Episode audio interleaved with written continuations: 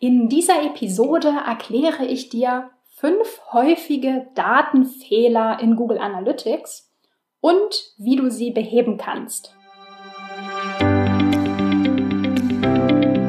Ich bin Maria-Lena Matysek, Analytics-Freak und Gründerin vom Analytics Boost Camp. Möchtest du das volle Potenzial der Daten nutzen und dein Online-Marketing auf die Erfolgsspur bringen? Möchtest du wissen, was für dich und deine Kunden wirklich funktioniert und datengetrieben optimieren? Möchtest du glücklichere Kunden und mehr Umsatz mit deiner Webseite? Dann bist du hier richtig.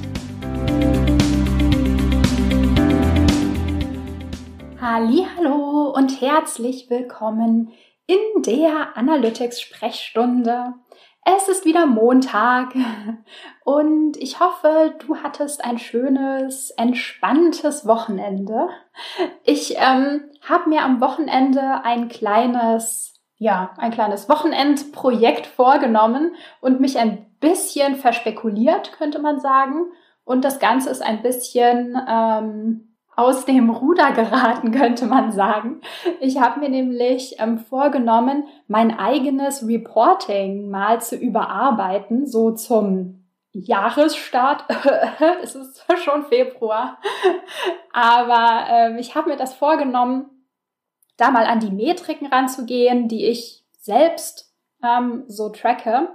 Und äh, dabei ist mir aufgefallen, dass äh, in Google Data Studio eine Funktion migriert wurde oder deprecated, also eingestellt wurde. Auf jeden Fall gab es da eine Änderung. Und äh, es hat einfach nichts mehr funktioniert, was ich vorher in meinem äh, vorherigen Reporting konfiguriert hatte. Was sehr, sehr frustrierend war, weil ich eigentlich dachte, das ist ähm, eine Aufgabe von so einer Stunde und es ist dann etwas länger geworden. Aber ich habe es am Ende hinbekommen. Ich habe den, äh, den Fehler gefunden, weil ganz so einfach war das am Anfang tatsächlich nicht herauszufinden, wo überhaupt das Problem lag und wo überhaupt, ja, wo ich überhaupt suchen musste, um rauszufinden, warum diese Reports nicht mehr korrekt befüllt wurden. Ja, speaking of, ich habe mir auch für die heutige Episode eine Fehler, Problem und Debugging-Problematik vorgenommen. Äh, die Inspiration für diese Episode heute stammt tatsächlich aus einer anderen Episode. Normalerweise küsst mich ja die Podcast-Muse eher in Workshops oder auch äh, in Meetings mit meinen Kunden. Aber diesmal war es eher so ein bisschen über drei Ecken. Ich habe nämlich letzte Woche ähm, mal wieder eine Analytics-Frage, äh, wie sagt man, eingereicht bekommen. Also mir wurde eine Frage gestellt und äh, die habe ich dann in einer Podcast-Episode beantwortet. Und zwar hat sich die, diese Frage äh, damit beschäftigt, wie es sein kann, dass man in den Google Analytics Reports ähm, ja, sieht oder dass die Reports einem anzeigen, dass die durchschnittliche ähm, Seitenzahl, die in einer Session angesehen wurde von Nutzern, kleiner als eins ist. Also wie kann das sein? Eigentlich müsste doch eine Sitzung, eine Session mindestens einen Seitenaufruf beinhalten, denn ein Nutzer war ja auf meiner Seite und hat eine Seite, also war auf meiner Webseite und hat eine Seite gesehen, weil ohne eine Seite zu sehen, kann er ja auch nicht auf meiner Webseite sein. Trotzdem ähm, war diese Zahl kleiner als eins. Also es muss Nutzer gegeben haben, die keine Seite in der Session gesehen hatten. Ähm, und diese Frage hat nochmal so ein bisschen diese ganze Problematik von Datenfehlern ähm, in mein Bewusstsein geholt, würde ich sagen. Es gibt nämlich tatsächlich einige, ja, ja, ich sage es einfach mal, Datenfehler in Google Analytics und die sorgen dann schnell mal für die komplette Verwirrung und äh, für Misstrauen gegenüber den Daten, so nach dem Motto, okay, wenn das nicht sein kann oder wenn das einfach super komisch aussieht, kann ich dann auch den anderen Daten äh, vertrauen oder den anderen Reports vertrauen. Und vielleicht kennst du das ja auch, dass es einfach immer mal sein kann, dass einem irgendwas Spanisch vorkommt an den Metriken oder in den Reports. Und dann fängt man an zu suchen und denkt sich, okay, hä, woran liegt denn das? Wie kann denn das sein? Und wie kann ich diesen Fehler beheben? Äh, so ein bisschen wie ich äh, am Wochenende über meinen Report äh, verzweifelt bin. Nein, ich bin natürlich nicht verzweifelt, aber es hat mich etwas Nerven gekostet, äh, den Fehler zu finden. Ähm, vielleicht ein kleiner Einwurf an der Stelle. Ähm, nicht alle seltsam aussehenden Daten in Google Analytics sind, ich sag mal, echte Fehler. Also zum Beispiel in dieser Frage von letzter Woche, also wie kann es sein, dass ein Nutzer eine Sitzung auf meiner Webseite hatte, ohne eine einzige Seite gesehen zu haben. Das muss nicht unbedingt ein Tracking-Fehler sein oder ein Konfigurationsfehler sein, der dahinter steht. Manchmal ist es einfach sozusagen, liegt es in der Natur der Sache, liegt es in der Natur von Google Analytics, dass die eine oder andere Metrik ähm, aus, wie sagt man, aus mathematischen Gründen oder aus technischen Gründen irgendwie, mh, mm, ja, dass man die sich einfach nicht so gut erklären kann. Aber für diese Episode habe ich mir mal echte Datenfehler vorgenommen. Also wirklich Probleme mit den Daten, Fehler in den Daten, die behoben werden sollten und die du auch beheben kannst. Ja, da habe ich mal eine Liste zusammengestellt. Also ich äh, bin einfach mal so ein bisschen meinen Analytics-Alltag durchgegangen und ähm, habe so ein bisschen gebrainstormt, mit welchen, welche Probleme ich denn häufig in Analytics-Accounts sehe oder mit welchen Problemen Workshop-TeilnehmerInnen oder auch meine Kunden zu mir kommen und habe so eine kleine Top 5 Liste erstellt. Und da würde ich einfach mal sagen, ah, fangen wir einfach mal an. Der erste Fehler oder die erste Auffälligkeit, die immer mal wieder in Reports zu sehen ist, ist eine extrem niedrige Bounce Rate, also eine extrem niedrige Absprungrate. Äh, vielleicht muss ich zwei Begriffe dafür kurz erklären. Ähm, Nochmal zur Erinnerung, Bounce Rate bedeutet oder die Absprungrate ist der Anteil der Nutzer, die nur eine einzige Interaktion mit deiner Webseite oder deinem Shop hatten und dann die Webseite gleich wieder verlassen haben. Also klassischerweise, jemand kommt auf eine Landingpage, die Seite wird geladen, das ist die Interaktion, die gezählt wird der Nutzer verlässt die Seite wieder und ist damit gebounced, weil nur diese eine Seite, nur, nur dieser eine Seitenaufruf ähm, getrackt wurde und danach nichts mehr. Und was meine ich mit extrem niedrig? Also was ist eine extrem niedrige äh, Absprungrate? Ähm, ja, würde ich vielleicht sagen, irgendwas im, im einstelligen Bereich, so ein Prozent oder fünf Prozent. Das ist schon wirklich auffällig niedrig. So, wenn du ähm, ja, so ein Problem in deinen Daten siehst, häufig ähm, sieht man auch so eine, äh, sagt man, in, den, ähm, in dem Graphen, der die Bounce Rate über die Zeit zeigt, sieht man häufig dann, dass an einem Tag plötzlich von 80 Prozent, 70 Prozent, was auch immer du vorher hattest, auf zack ein Prozent oder so runterfällt. Also man sieht direkt, okay, an einem Tag ist irgendwas passiert und seitdem ist die Bounce Rate total niedrig. Dafür gibt es zwei mögliche Fehler. Ähm, Ursachen. Fehlerursachen. Ursachen für den Fehler. Das erste oder ähm, der erste, das erste mögliche Problem ist, dass du ein doppeltes Tracking auf deiner Seite implementiert hast.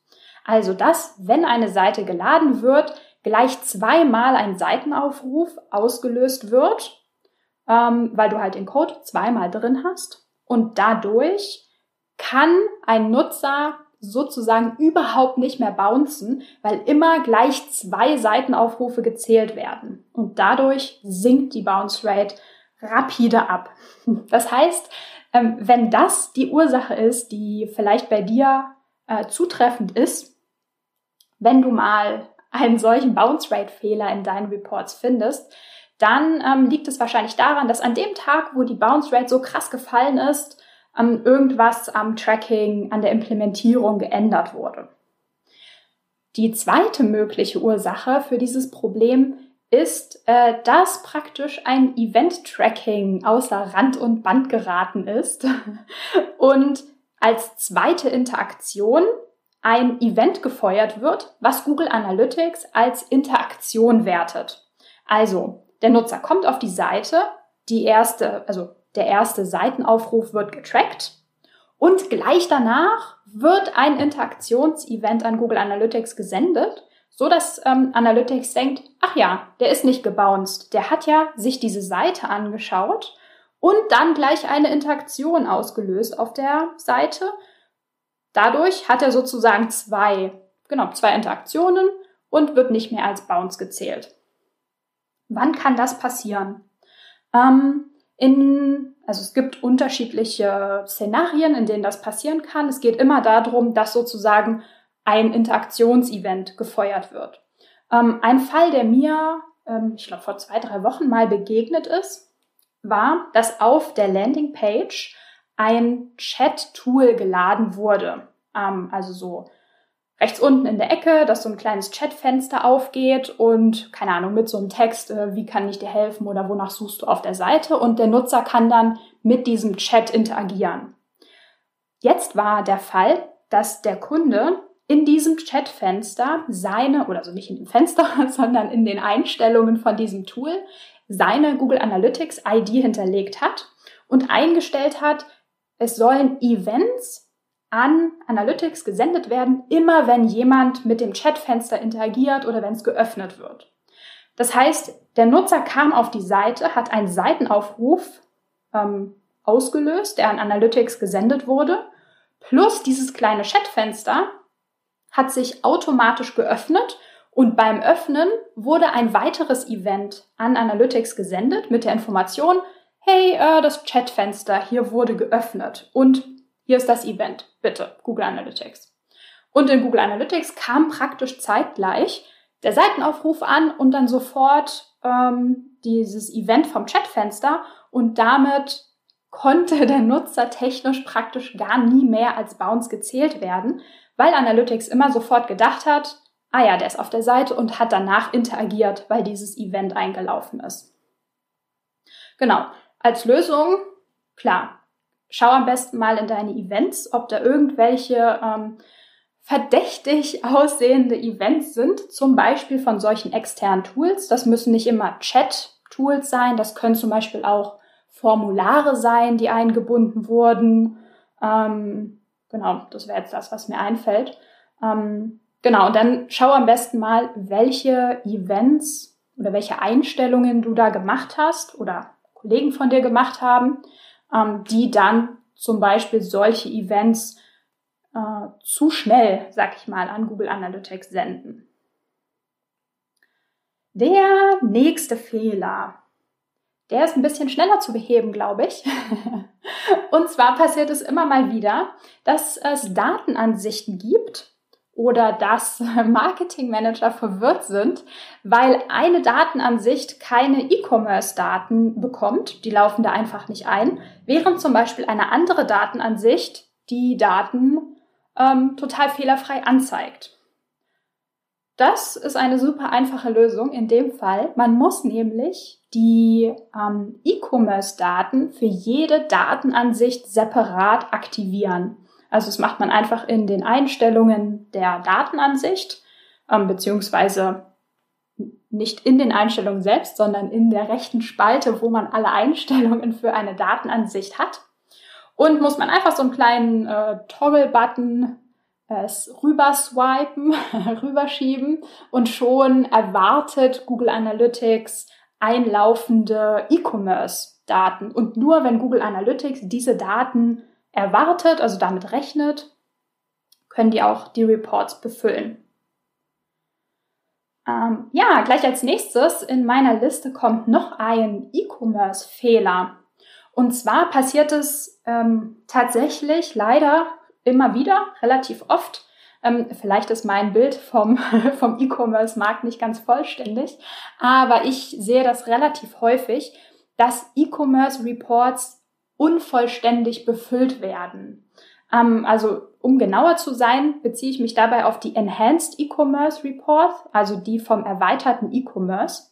Ähm, da gibt es nicht nur das Reporting, wie viele Transaktionen passiert sind, sondern zum Beispiel auch ähm, den Checkout-Verlauf genau analysiert oder den, äh, ja, die, das ähm, Shopping Behavior Reporting als Beispiel und noch ein paar andere, zum Beispiel auch ein Listen-Reporting, das dir sagt, in welcher Liste in einem E-Commerce-Shop wurden denn Produkte zum Beispiel angeklickt und dann ähm, angesehen und in den Warenkorb gelegt. Und da passiert es öfter mal, dass die Reports nicht vollständig befüllt werden, dass zum Beispiel das Listenreporting fehlt. Und ähm, das ist tatsächlich ein Fehler, der in der Regel am Shop-System liegt. Und zwar kann Google Analytics natürlich nur die Daten bekommen, die auch gesendet werden oder die auch zur Verfügung stehen und an Analytics gesendet werden können. Und manche Shop-Systeme geben einfach diese Daten nicht raus, sage ich mal ganz einfach gesprochen. Das heißt, die Daten stehen nicht zur Verfügung, in welcher Liste ein bestimmtes Produkt angeklickt wurde und können deswegen auch nicht gesendet werden. Und die Daten laufen oder die Daten laufen eben nicht ein. Die Reports laufen einfach leer.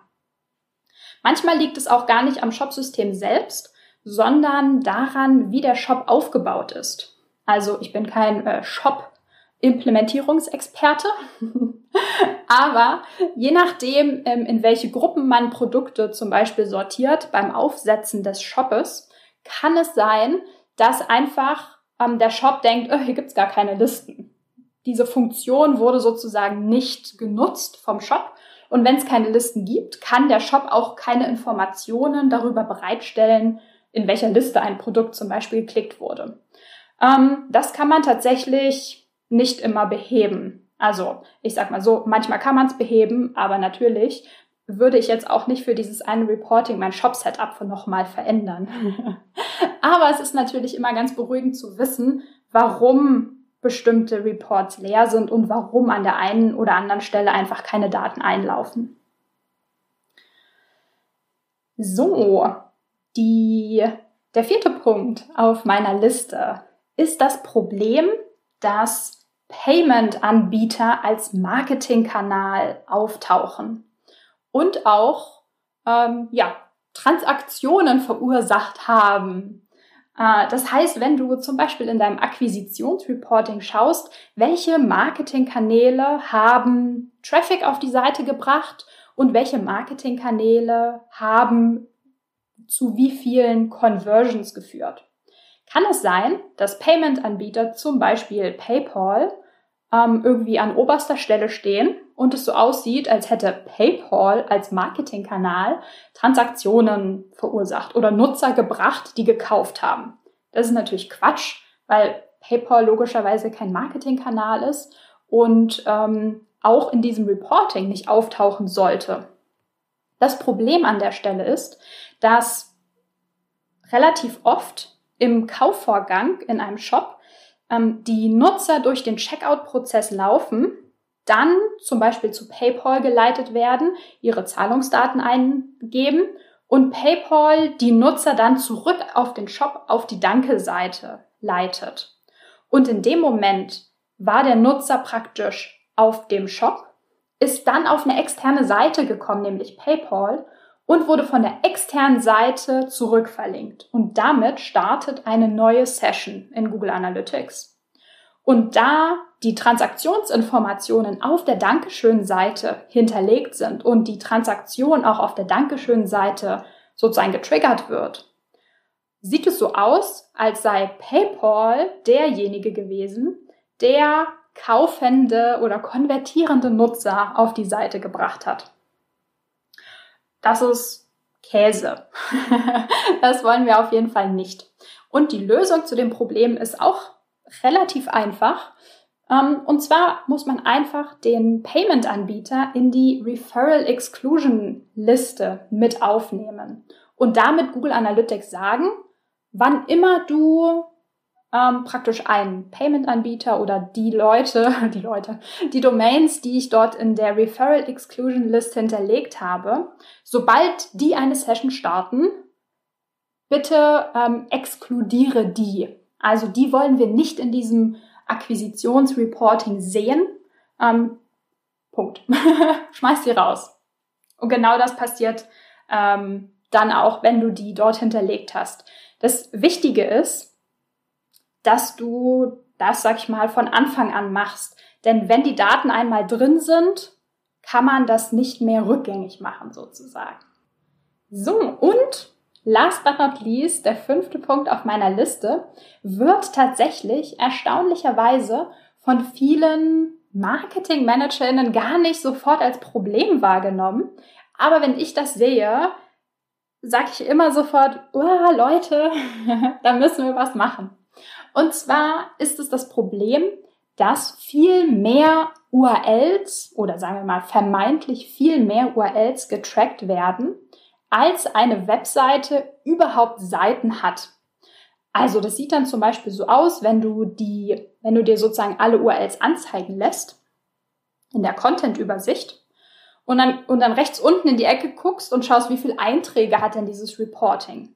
Und dann steht da sowas wie 50.000 Einträge. Also das Reporting sagt uns, es wurden 50.000 einzelne URLs getrackt in diesem Reporting. Was natürlich Quatsch ist, weil die allerwenigsten Seiten, also die allerwenigsten Webseiten oder Shops haben, keine Ahnung, 20, 30, 50.000 Seiten. Das Problem an der Sache ist, ähm, und das fällt den meisten, wenn man sie darauf hinweist, auch sofort auf, dass es einige URLs gibt, gerade Shops sind dafür anfällig, die hinten so kryptische Zeichen und Buchstabenfolgen noch mit dran geschrieben bekommen. Also zuerst ist die ganz normale URL, sowas wie irgendwie slash shop slash Produkt ABC. Und dann kommt ein Fragezeichen und eine kryptische Zahlenfolge.